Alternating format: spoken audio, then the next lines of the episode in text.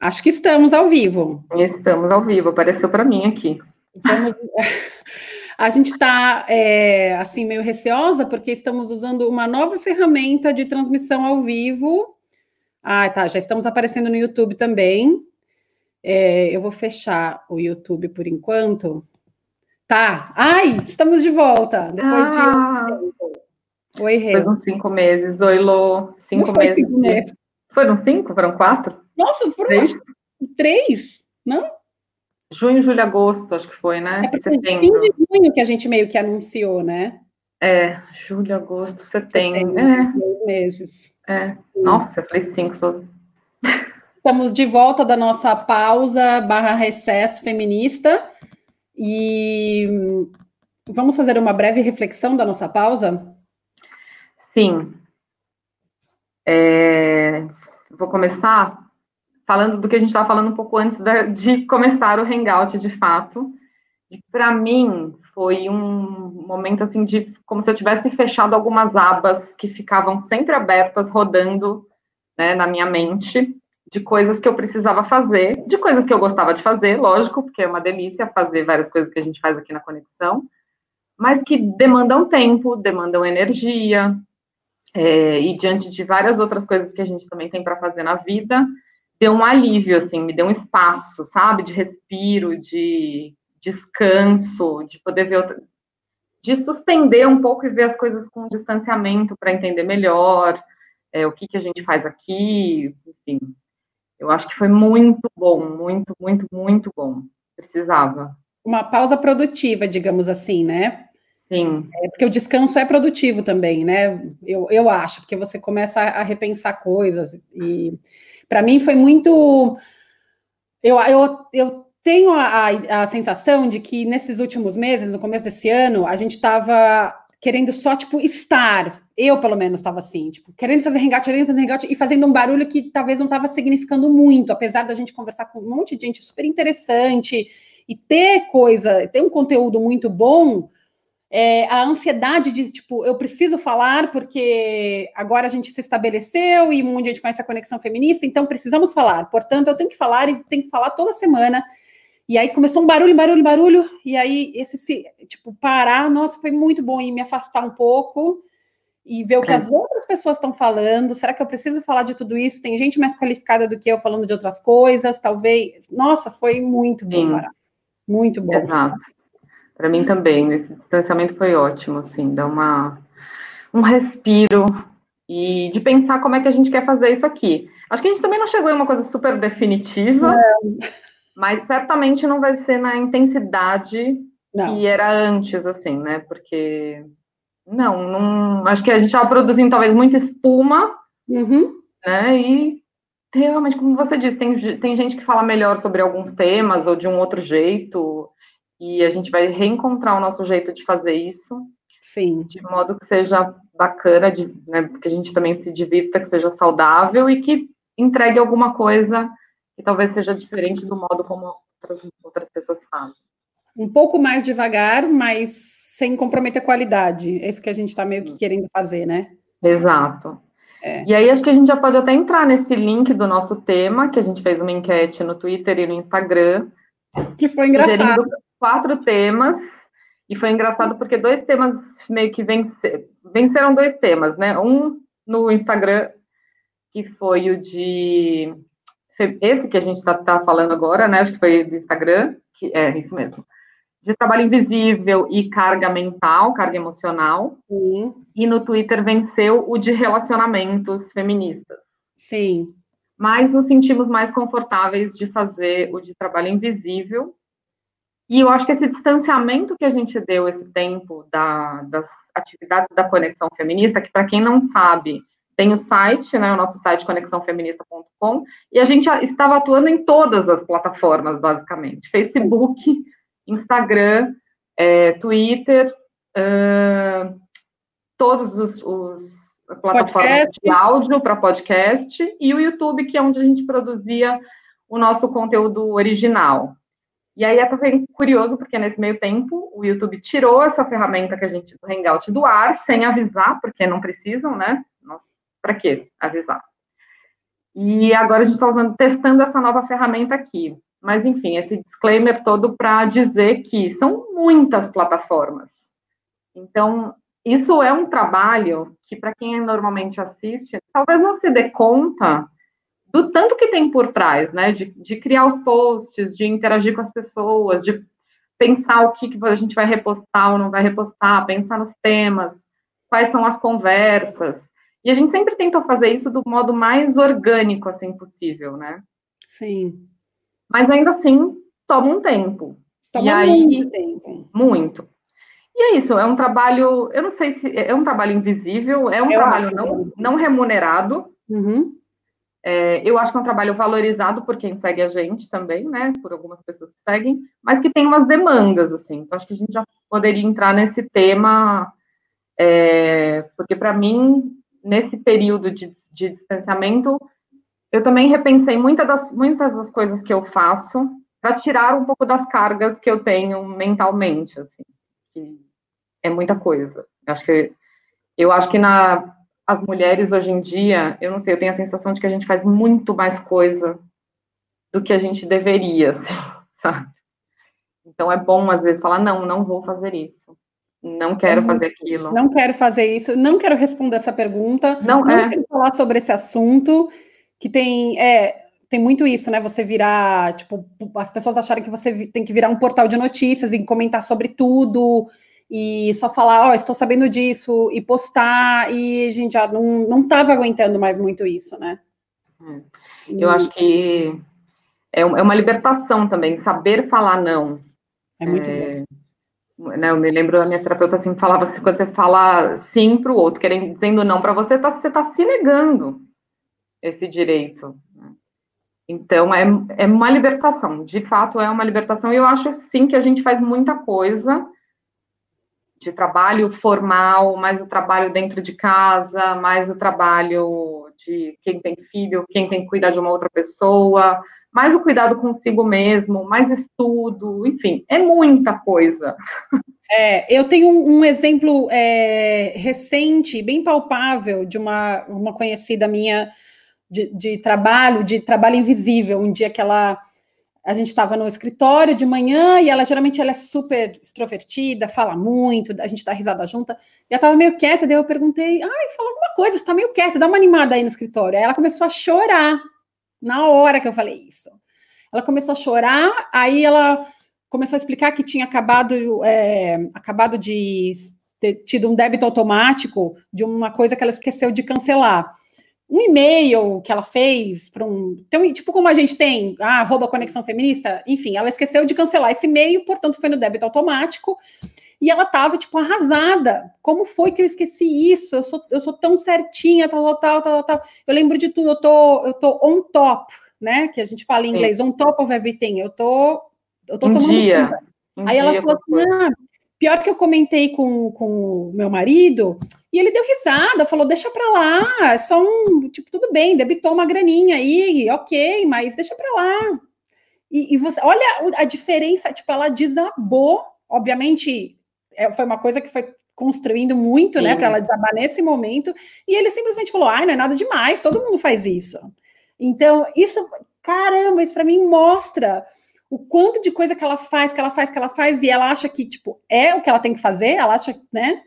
Sim. Eu estou a par de tudo, eu controlo tudo, eu sou a administradora, portanto, eu falhei porque eu deixei passar esse cancelamento e debitou, e aí o nosso. E a gente perdeu dinheiro, porque eu paguei por um e-mail. E, e na hora eu falei para ela, Fulana, olha isso, olha como você está sofrendo por uma coisa e ele não tá, e tá. Eu já comecei a dar um, uma mini palestrinha, mas não, obviamente era uma questão só de escutar, ela estava precisando ser escutada, estava precisando de um abraço, estava precisando chorar. Mas depois eu falei, vamos conversar aí sobre isso, porque, né? A mãe ah, de gente mais que nem ele. Será que você deveria ser mais que nem ele? Ou ele também deveria ter um pouco mais de emoção e, é. e se conectar um pouco mais com o que você está sentindo, enfim. Sim, é, e eu me lembrei, falando dessa história das janelas, né? Porque antes de começar eu mandei um print da minha tela para a Lô ver como é que aparece aqui, e estava cheia de janela aberta, de fato, de abas de coisas da internet. E eu acho que a minha cabeça é assim mesmo, sabe? Eu me sinto assim muito tempo, com várias janelas de coisas que eu tenho que fazer, e vira e mexe, às vezes eu tenho que fechar tudo e foda-se, não vou dar conta disso, mas que ficam apitando. E eu tenho é, a sensação de que os homens têm uma janela, assim, que é a janela do trabalho. Hum. Né, trabalho, dinheiro. Eles têm essa janela, a prioridade deles é essa. E, em geral, né? Estou falando grosso modo. Sim, a gente tem que sempre generalizar quando a gente fala de masculinidade, de feminismo, não tem como. É. Mas quando você começa a olhar, é, é, impossível não começar a olhar o trabalho por uma perspectiva de gênero mesmo, assim, de olhar do ponto de vista das mulheres. A gente pensa trabalho, quando pensa trabalho, você pensa em atividade que é remunerada, é. Né, que você ganha dinheiro. É, mas o trabalho que as mulheres exercem dentro de casa, cara, não, não, não, ele gera dinheiro para os, que os homens possam trabalhar com calma e terem uma única janela rolando Sim. Enquanto a gente tem que dar conta disso tudo. E aí eu me lembrei que no começo do ano saiu uma matéria da Vice analisando aquele documento, é, é documentário da Marie Kondo, que hum. é o hum. Ordem na Casa. Hum. E eles e era muito explícito, porque ela entrava na casa das pessoas e ela ia ajudando a organizar. Então, Sim. de cara, a organização já ficava evidente que era uma atribuição das mulheres saber onde as coisas estavam dentro de casa, onde as coisas iam ficar organizadas, eram sempre atribuições das mulheres.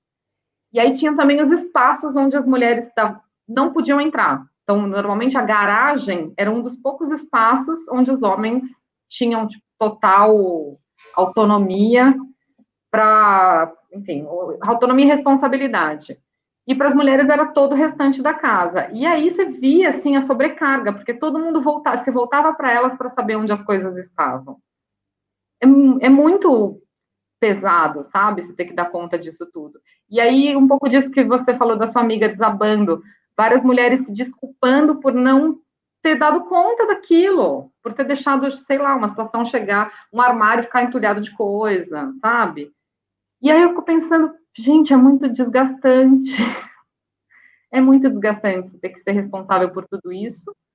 Fora que o que você tem que dar conta quando você trabalha fora, ou de si mesma, né? É, de tanto de exigência, assim. É, e eu acho que esse cuidado, obviamente que dentro da casa, ele é, ele é exacerbado, né? Quando a gente está falando é. de, por exemplo, casal hétero, principalmente. É, mas ele expande para fora de casa também, né? Sim. É, a gente está sempre cuidado com as amigas, cuidado com os outros, pensando nos outros. E, e, eu li durante a, durante a nossa pausa, eu li esse livro aqui, Fed Up, da Gemma Hartley. Talvez o nome não, não, não provoque nada, mas foi ela. Acho que foi em 2016 ou 2017, ela publicou um artigo na Marie Claire dos Estados Unidos que chama é, Women are, aren't, aren't nags, we are just fed up. E esse, esse artigo viralizou, que era de carga emocional e tal, que women are nags, é tipo, mulheres não são cri-cri, a gente só tá de saco cheio. Esse é, up, literalmente significa de saco cheio. E aí, esse, o artigo viralizou, e ela foi comissionada para escrever um livro. Esse livro é inteiro de trabalho invisível Nossa. e carga emocional. É um livro muito bom, mas que requer uma carga emocional para ler, porque você vai lendo e vai batendo uma bad às vezes, sabe? Você vai se identificando Nossa, muito. E uma coisa que ela contou nesse livro, ela fez uma comparação é, das amizades dela com as amizades do marido. Ela sai duas horas com uma amiga dela, vamos jantar, eu e minha amiga. Você cava fundo nessa uma conversa de duas horas. Nossa. A gente cava fundo, a gente sabe como ela tá, é, problemas, conquistas, coisas boas, coisas ruins, o emocional mesmo. E aí ela, o marido dela saía com um amigo, e aí ele voltava e fulano como tá, tipo, ah, tudo bem, tá sempre, ah, tudo é. bem. Mas e aí, como tá tal coisa? Ah, tá naquele mesmo trabalho? Ah, tá, e como é que tá no trabalho? Ah, não falamos, acho que tá tudo bem. E, é, e, aí ela falou assim, então não é que ela fala, eu não quero me envolver com, a, com, com as minhas amigas, com os meus amigos eu acho que esse é o tipo de trabalho invisível que vale a pena. Ela falou: o que, que eu gostaria que ele, que ele viesse comigo, que, que, que os homens obtivessem um pouco disso, porque ela, ela, ela tem um argumento de que eles estão não estão vivendo a vida deles completamente se abstendo dessa carga emocional. E eu achei isso muito interessante. Ela falou, obviamente, Nossa, que dentro de casa não é é, a gente tem que meio que, que, dividir, porque não só porque é pesado para a gente, mas porque eles estão perdendo. E eu acho eles que eu perdendo. nunca tinha pensado nisso. Estão perdendo, eu, eu acho que. Estão perdendo. Com certeza, estão perdendo uma forma de se relacionar que é muito mais profunda, com vínculos muito mais fortes, assim. É, esses dias eu estava ouvindo só uma frase de uma professora que eu tive, que ela falava: o encontro entre mulheres é doador de poder. Que eu acho que é bem isso, é forte pra caramba, né? Muito bom! E é isso, assim, eu acho que a gente tem um nível de troca muito forte. E aí me lembrou, agora eu peguei um texto aqui que fala um pouco de trabalho doméstico, tá? A gente estava falando antes de começar. Fala, na verdade, do trabalho de maternar, né? Como um trabalho deveria ser remunerado. E aí ela fala dessa teoria do care, que é uma teoria das, de, que veio da psicologia francesa da década de 70, que fala da preocupação com o outro, que é um, tem muito a ver com isso que você está falando, de como as mulheres se conectam mais profundamente. E aí uma professora, que é a professora de Harvard hoje, que é a Carol Gilligan, ela desenvolveu um pouco mais essa teoria no campo da psicologia do desenvolvimento moral. E na, ela fez uma pesquisa com mulheres e meninas, e aí ela identificou um pouco uma voz moral feminina que é diferente na forma de resolver os problemas do dia a dia, que acho que é um pouco isso que você está falando, assim. É, existe um jeito de se preocupar com o outro que tem muito a ver com o modo como a gente é criado, porque a gente é criado para cuidar do outro, que quando você vai conversar com as mulheres, isso fica muito mais evidente né? Isso que você disse, tipo, o cara, ah, o fulano tá bem. Você vai perguntar como está sua amiga? Meu, você fala da vida emocional dela inteira, sabe? É dessa sim, voz sim. feminina que ela tá falando, assim, que a gente precisa desnaturalizar mesmo isso. Isso não é uma competência que vem é, junto com, com útero ou com, a, ou com o desenvolvimento social. É uma construção social de como a gente cria meninas, diferente de como a gente cria meninos, né? Então, eu fiquei assim, ah, precisamos rever isso urgente. Porque eu sinto que eles estão perdendo um pouco de vínculos sólidos, ao mesmo tempo que a gente está super sobrecarregada em ser as principais cuidadoras dos relacionamentos. Sim. Né, que é, também a gente, esgota. A gente trabalha para todo mundo tá assim para ter otimizar a casa, o funcionamento da casa, do, é. do área, digamos assim, né? É, é para todo mundo ter uma vida que seja. A gente está sempre é, a par de tudo, a gente quer que todo mundo se sinta bem, e a gente meio que esquece isso, né? Você está, quando você está. Parece que. E eu acho também que tem um pouco, isso me veio agora, porque isso nos dá uma sensação meio falsa de poder. Não, tipo, falsa não, é uma forma de poder, mas é uma forma de poder, né? É uma forma aí, de poder que acho que vem com uma sobrecarga. Né? E aí vem aquele o argumento das pessoas: ah, mas você gosta, ah, mas tal. E aí tem, podem ter mulheres que falam: é, realmente, eu gosto de, de, de estar, eu gosto de administrar na minha casa. E aí, Sim. como é que a gente faz o faz o argumento disso? A gente não quer falar, tudo bem, ela, ela, essa autora aqui falou que conversou com muitas mulheres que tá, experimentaram abrir mão de qualquer controle dentro de casa. E que não deu muito certo isso, né? Porque você simplesmente abriu a mão de qualquer controle dentro de casa, você acaba é, escorregando ah. onde você não, não quer escorregar, né? Tipo, você, você tem um certo vínculo. E, eu tenho volta um contra você, né? Você fala assim, tipo, ah, mas eu gosto de cuidar da minha casa, por que, que, tá, por que, que as feministas estão me enchendo o saco? Tipo, tá, aí eu, eu, tenho, eu me perco um pouco na... É, eu também, eu, eu acho que a gente nunca vai saber a, a medida do que é o que a gente gosta, o que é a nossa escolha, porque tá tão imbricado que a gente tem que cuidar de tudo, a gente e a gente é valorizada quando a gente cuida das coisas todas também, né? Então, pensando no caso de uma dona de casa, é, ela dá, ela, ela realmente é tipo a rainha do lar, né? Que a gente fala. É, isso Sim. é uma forma de poder, mas é também uma forma de colocá-la nesse lugar e de limitá-la a esse lugar, eu acho, sabe? Então, Sim. e se ela não quiser mais? Essa é a questão. E se ela quiser menos, fazer menos? Sim. Eu acho que não dá para saber o quanto ela gosta de ser valorizada, né, e aplaudida e ter algum mérito, porque talvez ela não encontre mérito em outras, em outras instâncias da vida dela, é, ou o quanto ela de fato gosta de saber, fazer aquilo. Acho que ela, só dá para saber se ela parar de fazer e for fazer alguma outra coisa, né? Não sei, não tem como a gente dizer. É, tem um comentário aqui da Francis é, falando. Você está vendo os comentários aí? Ou sou só eu? Não tô, não tô ah, vendo. Para mim, tá, para mim eles aparecem. Talvez depois a gente resolve isso. É, ela falou aqui: nós mulheres negras nunca tivemos opção de não desempenhar essa função. Acho que é o da cuidadora que ela está falando. E aí ela, ela escreve embaixo: é o, o, trabalho que, quando remunerado, é totalmente desvalorizado. E ela tem toda a razão, né? Toda razão. Uma vez que o cuidado, por exemplo, nós, é, é, as mulheres de classe média e brancas, às vezes elas conseguem é, delegar esse, um parte dessa, desse trabalho invisível, dessa carga emocional, para domésticas, para faxineiras. E essas mulheres são as mulheres negras. Totalmente, a maior parte. Paga pouco. Exato, é ela, um trabalho que não é mal, é mal remunerado. Uma coisa que a gente estava fazendo, aí você passa para outra, ah, não, é, é. né? É. Esse é um dos motivos, assim, eu não consigo mais pagar para esse serviço, assim, não...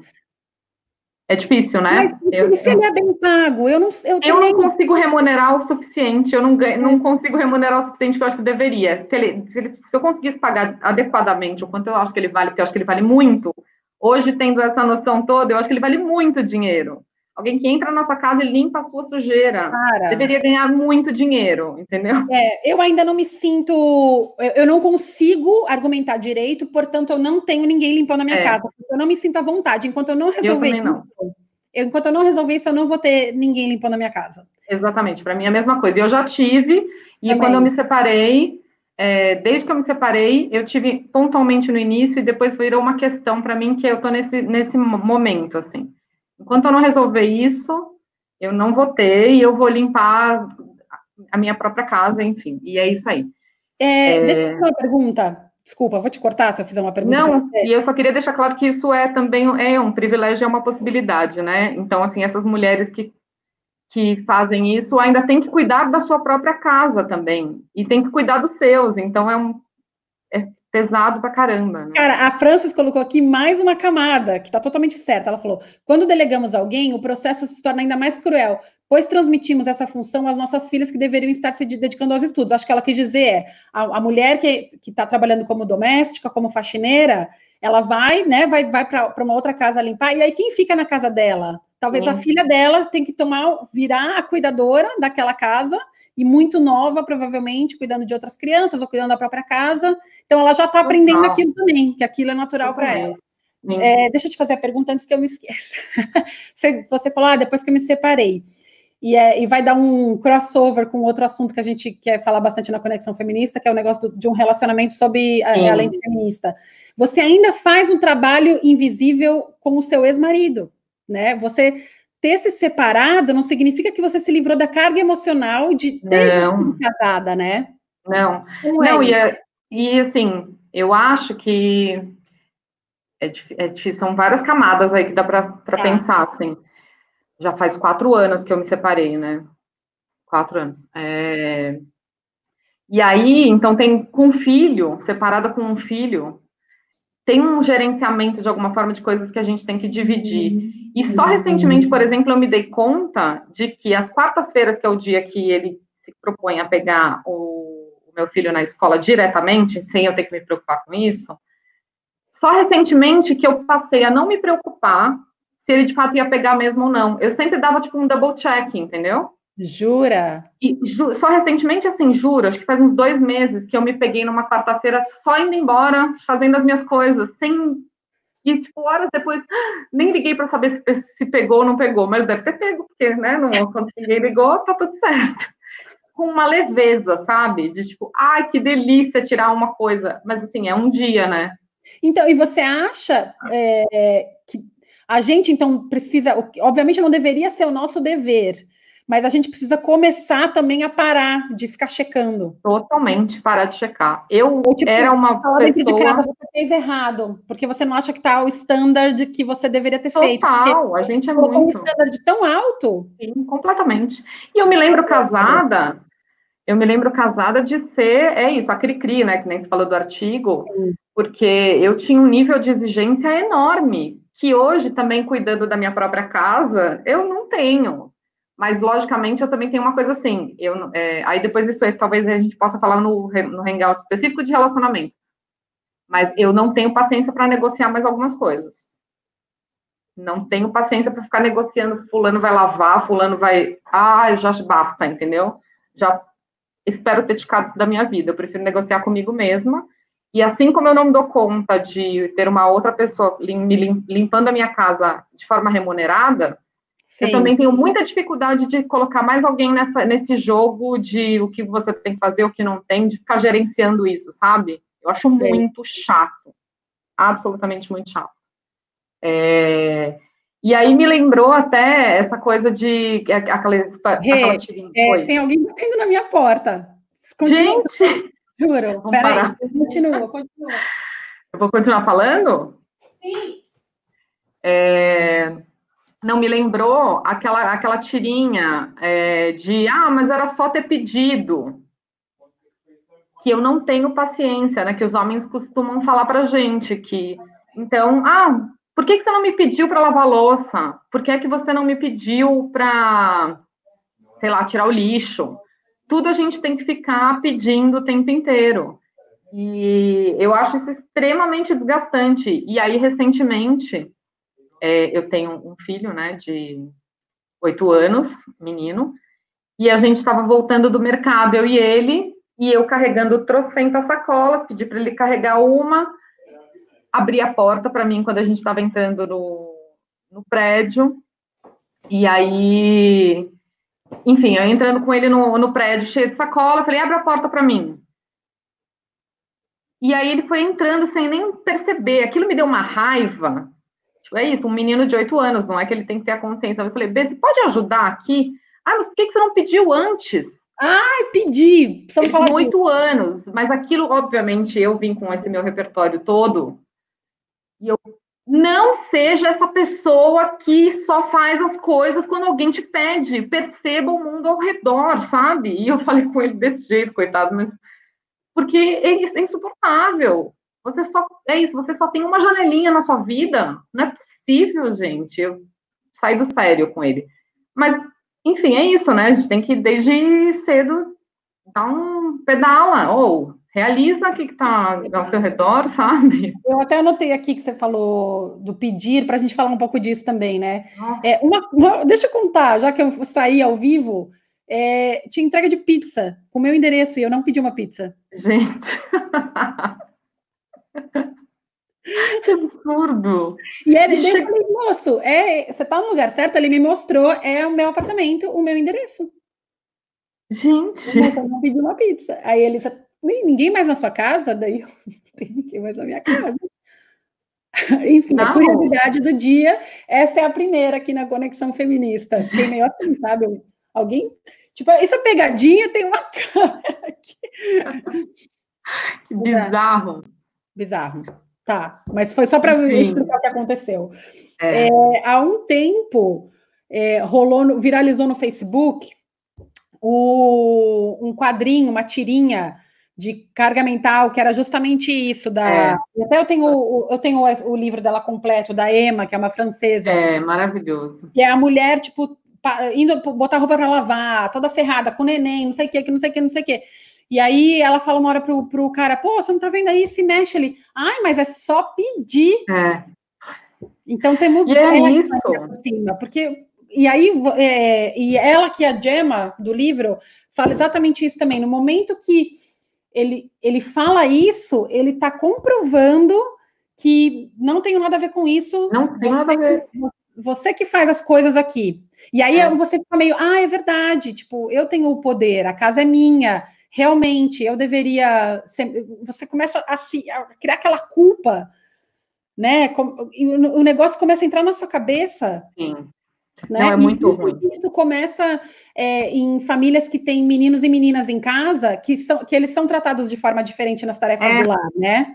Até que nesse artigo que eu estou que fala da teoria do care, é, ela coloca esses dados, que as meninas são solicitadas com maior frequência para ajudar nos cuidados com a casa, é, com a casa e com, irmão, com irmãos menores. E aí tem uma, ela cita uma pesquisa que é de 2013, enfim, deve ter alguma mais nova, mas fala dessa desigualdade de gênero gritante dentro de casa que enquanto 81,4% das meninas arrumam suas próprias camas, é, 76,8% lavam louça, 65 limpam a casa e apenas 11% dos irmãos arrumam a própria cama. 12 lavam a louça e 11 limpam a casa. Meu. Nada. Ninguém, né? Então é isso, você vai criando desde sempre. Eu perco bem a paciência com meu filho em vários aspectos, porque acorda, né? Coitado. Difícil, né? Como é que você traduz essa mas... linguagem, né, para uma criança? Deve ser, é um desafio mesmo, né, Rê? Nossa, meu, não dá para achar que não é. Eu falo, vira e mexe, assim, eu e você moramos nessa casa. Tudo aqui é nossa responsabilidade. É, e também tem isso, é difícil. O jeito que ele lida no, dentro, que eu lido com ele dentro de casa, certamente é diferente do jeito como o pai dele lida dentro da casa dele. Então também uhum. existe esse conflito. É, e e eu também abri mão de ser a pessoa que vai tentar conciliar os modos de criar, porque isso também é muito desgastante. É impossível. É, é. impossível, e assim, eu de fato abri mão, e também abri mão porque eu também confio que não é nada que, que seja é, violento, logicamente, né? Eu confio no, no pai do meu filho, também não é. Sim. É, não é, que é, seja uma coisa. É, exa e é, exatamente, né? Você tem que abrir mão de, do trabalho de você administrar Exato, uma coisa. Imagina, eu ficar agora porque isso, eu já fui essa pessoa que pensaria isso, e agora não vou. Chega, sem tempo irmão, sabe? Não, não vai rolar. Tem uma, uma figurinha no WhatsApp que é muito boa, que é tipo uma estrelinha assim, dourada, escrito parabéns por fazer o mínimo. É, exato. Eu mandei para o meu marido tantas vezes, tipo, olha, hoje eu fiz isso, passei ah, eu não fico dias... tipo, Sim. eu limpei o banheiro, eu fiz isso, eu Sabe? É isso. Eles têm tão poucas janelas abertas que eles têm tempo até de se lembrar do que eles estão fazendo e de avisar os outros. Então, eles fazem uma tarefa e colocam um outdoor na frente das pessoas, do tipo, oh, me dei um prêmio. Cara, olha só. Ai, uma amiga minha mandou no, no, no nosso grupo no WhatsApp ontem, porque eu sou meio freak com, com imagem, então eu acho que eu já paguei, mas era basicamente assim: viralizou. A mulher estava em trabalho de parto, o cara fez uma série de cartazes assim para ela, tipo, eu te amo muito, lembre-se que depois dessa dor. Vai... Ele colocou o parto, ele, ele quis protagonizar o Nossa. parto, tipo, e aí viralizou, porque olha o que ele fez. Como eu... Não tem aí... paciência, gente. Não, para, cara, para. Esse não é. A minha amiga mandou. O que, que ela escreveu aqui?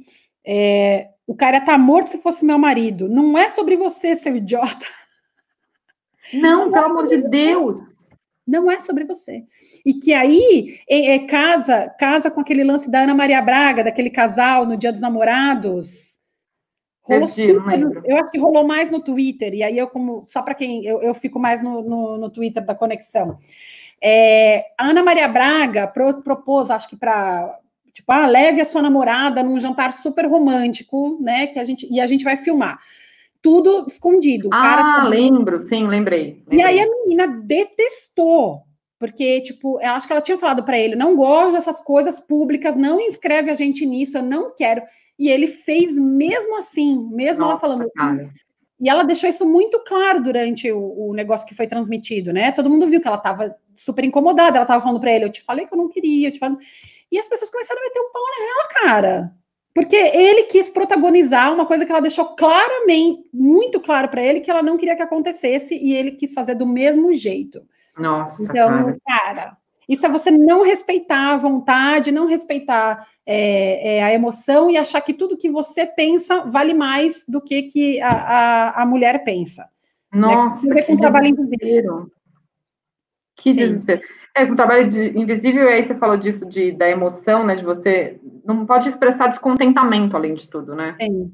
E, e aí ela, nesse artigo também, falando de, de que eu estou citando, ela tem uma outra psicóloga, a Pascale Molinier, e ela fala disso, que, assim, que o trabalho de cuidado, além de tudo, é, é um trabalho que socialmente as pessoas imaginam que quem cuida está sempre plena, sempre assim, devota, fazendo aquilo com um sorriso no, no rosto, sabe? Uma sensação de contentamento.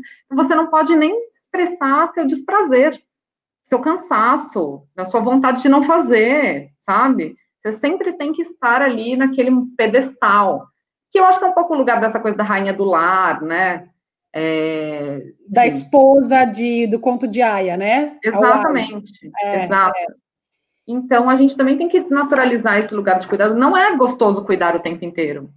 Não, Simplesmente isso, não é. Mesmo quando você é, gosta.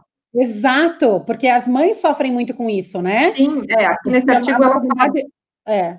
A maternidade fala... é romantizada, você vai ter o filho e a melhor coisa da sua vida, não sei o quê. Agora, assim, e aí você tem o seu filho e a sua filha, e, e você, tipo, fica cansada pra caceta, porque cuidar de outro Sim. ser humano é foda. Sim. E você é proibida de reclamar. E aí você se sente mal porque você tá achando aquilo não tão gratificante quanto você achava que ia ser, pelo menos em alguns momentos, né? Tem altos e baixos na vida inteira, né? A vida não é um bloco de felicidade, um bloco só de tristeza, vem tudo meio misturado, né? A gente Exato. precisa saber lidar com isso. E aí, aí constrói culpa. Ai, nossa. Então, as ramificações desse negócio de trabalho invisível e você ter que estar satisfeita com ser a, a reprodutora social, não apenas cuidar dos seus, mas cuidar dos outros. É. é, é tem é um trecho aqui que ela fala assim que para se defender do sofrimento desse tipo de trabalho de cuidado, é, o que acontece é que muitas vezes tem uma, um embelezamento da realidade, fazendo calar a parte negativa, que é uma estratégia de defesa também contra toda essa agressividade que vem da raiva, às vezes, de ter que cuidar das coisas todas, de ter que cuidar do outro. É, e, e, no caso de ser mãe ou de cuidado com criança, de, de, de, do contato com a criança, que às vezes é muito exigente, né? Então, que a gente precisa falar um pouco mais dessa ideologia de ternura feminina. Ternura é ótimo. Que contribui, contribui o tempo todo para reforçar esse lugar muito desgastante de que não basta a gente ser responsável pelo cuidado, a gente ainda tem que ser, fazer isso muito feliz, de, né? É isso, devota. Eu gosto muito dessa palavra. Não, não, não dá para ser. É, a gente tem que abrir essa, ela fala de abrir a caixa preta da subjetividade desses trabalhos e deixar sair esses demônios mesmo. É, Eu acho muito... é, é, é, complicado porque não deveria ser a, a nossa o nosso dever ter que batalhar contra uma coisa que, né, todo mundo deveria se envolver um pouco para melhorar, mas acaba sendo que, que é. Então, é. a gente tem que começar, se a gente tem o privilégio de poder fazer isso, né? é, começar a tentar, sei lá, desencanar um pouco, talvez. É, deixar de fazer algumas coisas, perceber o benefício coisa. de não fazer algumas coisas. Exato, segurar e, e, e não fazer, e é, e é difícil pacas, é fácil é. para mim falar isso, mas é, é, uma coisa difícil pra caramba de se fazer, e eu acho que eu tô falando disso do topo do meu privilégio também, o que me preocupa um pouco eu estar tá, assim falando, porque é, tem gente que é, meio que não tem essa opção, porque pode estar é vivendo um relacionamento abusivo, ou... Ai, tem tantas outras, outras razões. Tem muita. Mas a gente, é isso, acho que a gente não pode perder um fio dessa meada de que, assim, o trabalho é, não é só o trabalho que é remunerado financeiramente, existe esse trabalho doméstico que sempre existiu, as mulheres sempre trabalharam. Essa que é a questão algumas muito mais do que as outras. Então, essa luta pelas, pra, pela mulher da entrada, na entrada do mercado de trabalho é uma luta de mulheres brancas, né, em geral, a gente já falou disso. É, mas até, e aí é isso, dentro de casa, as mulheres sempre fizeram esses trabalhos que sustentaram o trabalho dos homens, a possibilidade deles irem para trabalhar sem ter que se preocupar com tudo isso, né? Tendo uma única janela, e sem ser assalariada. Então, será que o trabalho, esse trabalho doméstico também não deveria ser assalariado? Né? É, é, é, esse negócio do, do, de entrada no mercado de trabalho, ainda bem que você falou que é bom a gente, a gente tocar nisso um pouco, né? Eu acabei de ler um livro que é sobre as mulheres que foram é, assassinadas pelo Jack the Ripper, Jack o Estripador, que foi um livro sensacional, e todas elas uh, trabalhavam muito, e tipo, em condição assim, trabalhavam dentro de casa e algumas tiveram que trabalhar fora de casa em trabalhos totalmente insalubres, condições precaríssimas. E trabalhavam para caramba. E eu fico, cara, e a gente aqui achando que a mulher está entrando no mercado de trabalho. É, agora. Sabe? A mulher está trabalhando sempre. Só que ninguém nunca deu, nem deu bola para o trabalho de mulher pobre, porque elas trabalhavam de, é, de lavadora, Exato. É, trabalhos escondidos dentro da casa, serviçais, até mesmo nas fábricas, né? Fazendo trabalhos é, em que, que não eram tão Hierarquia, é, né? é, sempre abaixo, abaixo dos homens. Então. É assim, não, é isso. Sempre, a gente foi tão invisibilizada que é isso, a gente não, a gente não tem nem o que na academia que se chama de, de genealogia do conhecimento. A gente tem que puxar esse fio de que, meu, a gente sempre trabalhou. Quem foram essas mulheres que estavam nessas fábricas aí? Mulheres pedreiras também sempre existiu. É, o conhecimento é tão masculino que ele invisibilizou, deixou marginalizado toda a história dessas mulheres, ou então, quando elas aparecem, elas aparecem de modo meio, como se diz, como se fosse uma ou outra, sabe? Sim. O que também distancia a gente da, da vontade de fazer aquilo, porque parece alguma coisa muito especial quando aparece, né? Que não é para você. Sim. Então, eu acho que a gente tem que buscar mesmo relembrar que o trabalho das mulheres sustentou sempre a vida. Sim, é, é. sim. sim. Sempre é... sustentou a vida e nunca foi reconhecido. E é, porque elas também tinham trabalhos que talvez é, ganha, ganha, se ganhava muito menos dinheiro. E dinheiro é, é, significa poder. Então, você ganha menos, você tem fala menos. E, e essa é, é, a questão, né? Por exemplo, você tem a, a, a mulher pode ser a cuidadora que for, a, a rainha do lar, a dona, uma dona de casa, e tal, e ainda assim, como ela não traz o dinheiro para casa, ela acaba sendo completamente desvalorizada, Sim. né? Então você acha que você tem aquele poder que você está a par de tudo da casa, que a casa é tua, é, é, é o teu terreno, mas na verdade não. não as pessoas acham, não. Ou o teu, ou o teu próprio parceiro não acha porque quem dá o dinheiro é ele. E ele Exato. não vê isso como, tipo, é, ah, é, o trabalho invisível dela que proporciona que eu brilhe na minha carreira e ganhe dinheiro. Ele vê o contrário. Eu, eu não tinha essa noção. Portanto, a, a, mulher não precisa trabalhar. E é uma visão completamente que... errada. É completamente. Eu não tinha essa noção, tipo, sei lá, seis anos atrás. Sim, nem eu. Então, quando, por exemplo, eu parei de trabalhar formalmente, é, eu dividia 50% a 50% as contas, por exemplo. E, e, e, fazia o trabalho dentro de casa. E eu não parava para pensar que o que eu estava fazendo dentro de casa estava ajudando o Sim. meu marido a ter tempo de trabalhar o quanto ele quisesse, ganhar mais dinheiro e, enfim, ter uma melhor qualificação ali dentro, uma carreira mais estruturada e melhores possibilidades futuras de trabalho, enquanto eu perdia, porque era um dinheiro que, na verdade, eu não estava investindo em mim. É, eu entendo que se investa na família e tudo mais, mas eu não tinha essa consciência de que eu também estava contribuindo para ele para para a carreira dele. É, e de novo, ele está perdendo, né? Ele está perdendo de estar tá, é, tá mais participativo dentro de casa. A vida não, dele é. Também. Exato, ele eu acho que aí pensando até... Mas ele não tem o significado dessa coisa, dessa conexão com os filhos. Não, tem. Uh, e, e, muito além disso, com, com o seu lar, de uma vida sem ser trabalho, sem ser dinheiro, né? E aí eu achei interessante você falar isso, porque tem essa visão, né? A gente também quer ser valorizada. Eu sempre fico sem saber se eu quero que o trabalho doméstico seja valorizado financeiramente ou se eu o negócio é luta anticapitalista total, sabe? É. Vamos acabar com esse negócio. Porque é isso que vai, é o capitalismo também que vai reproduzindo essa, essas hierarquias todas que hum. colocam a gente como meras reprodutoras, sabe? Adjuvante, é. E, reprodutora de gente para o capitalismo o tempo inteiro. Né? As mulheres produzem pessoas que serão a mão de obra que vai trabalhar para gerar mais dinheiro. Não, e, e, não ganhando dinheiro, como esse trabalho invisível, a gente vira a melhor ferramenta possível para que isso continue. Então, faz Não, é. E entra na questão até tipo, ixi, vai muito longe, porque entra na questão ah. tipo, das mulheres imigrantes que são aceitas nos países quando são para cuidar dos outros, para virar babá, para virar cuidadora de, de pessoas mais velhas. Ah. Nossa, isso aí é. Aí, e aí, sim, de novo, eu vou. Ela vira é. uma, uma reprodutora social, só. Sim.